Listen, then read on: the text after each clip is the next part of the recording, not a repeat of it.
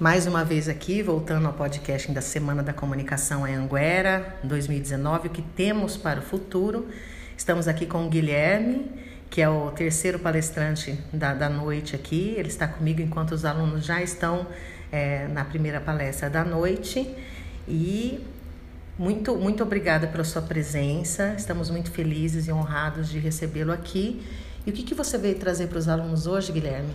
Bem, hoje vim falar um pouco sobre mídia digital, é, um pouquinho da mudança, como começou a mídia digital, falar um pouquinho da comunicação, falando um pouco da era de dados e também sobre o futuro dessa mídia que muda tanto.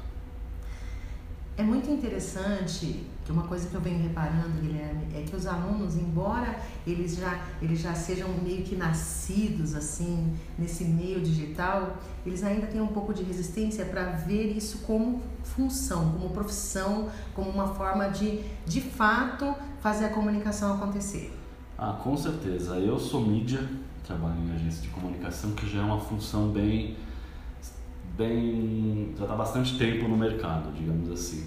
Mas existem inúmeras outras funções que estão começando agora, como creator, gerador de conteúdo, é, influencer.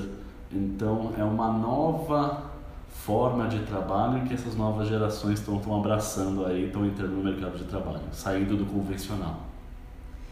Me explica um pouquinho, é, é, porque você vê, por exemplo, um influencer um gerador de conteúdo, o que, que essas pessoas fazem? O que, que a pessoa precisa ter de capacidade para exercer uma função dessas? Eu acho que primeiro encontrar um nicho, então encontrar um espaço em que ninguém fale, ninguém esteja falando de um assunto que você domina. Então, uma pessoa que adora comida, adora cozinhar, pode, por exemplo, abrir um canal YouTube e fazer receitas com temática nerd. Então, receitas que tirou de filmes famosos. Então, é um nicho, quanto mais nichado, quanto mais especialista for essa pessoa que criou conteúdo, maior a probabilidade de sucesso ela vai ter. E o outro ponto é ter gostar de aparecer, digamos assim, gostar de falar, saber se portar. E por fim, dominar a técnica de, da ferramenta que estiver utilizando. Se for Facebook ou blog, dominar a escrita, por mais que não seja, por mais que seja uh, referente ao público que ela atua. E se for, por exemplo, quero fazer um vídeo, quero ser um videomaker, dominar as técnicas de edição. Então isso é essencial.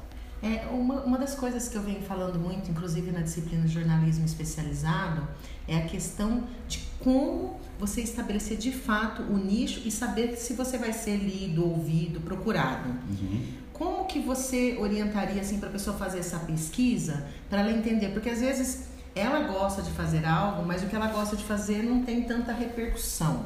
Né? Como que ela descobre? Como que você faz suas pesquisas? Bom, primeiro é um processo interno de descobrir o que a pessoa gosta de fazer.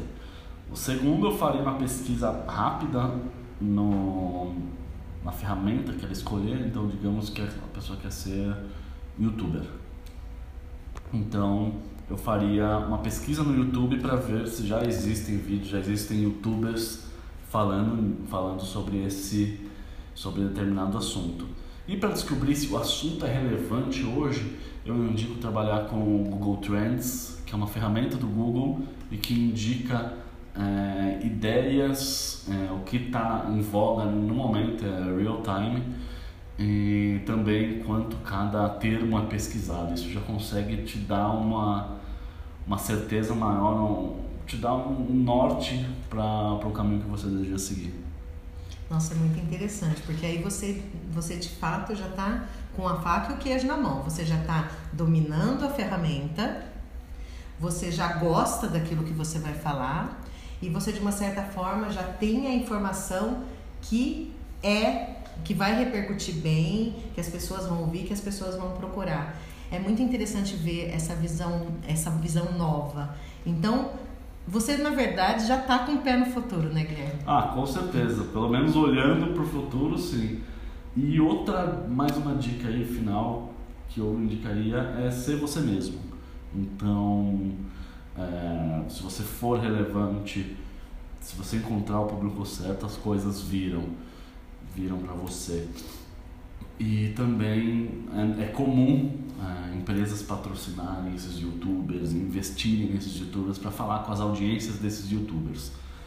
Então, seja você mesmo que as coisas vão fluir naturalmente. E converse com seu público. As marcas hoje buscam é, celebridades ou influenciadores ou micro-influenciadores que conversem com o público e entendam as necessidades do público. Então, você conversar com o seu público é muito importante. Então, melhor do que imitar alguém. Com certeza. É lógico que a gente se inspira, né? Aquilo que eu falo, inspiração, tudo bem você se inspirar em algumas pessoas, mas ser você mesmo, falar a sua própria linguagem e principalmente ouvir o seu público.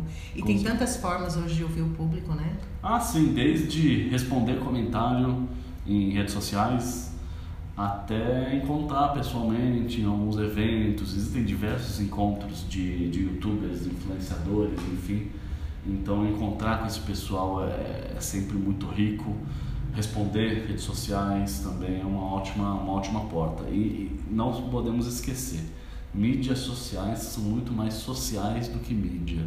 Muito A, interessante. Apesar de que hoje é, é muito capitalizado mas ainda é sobre pessoas. Ainda é sobre você conversar, seja como marca ou seja como influenciador.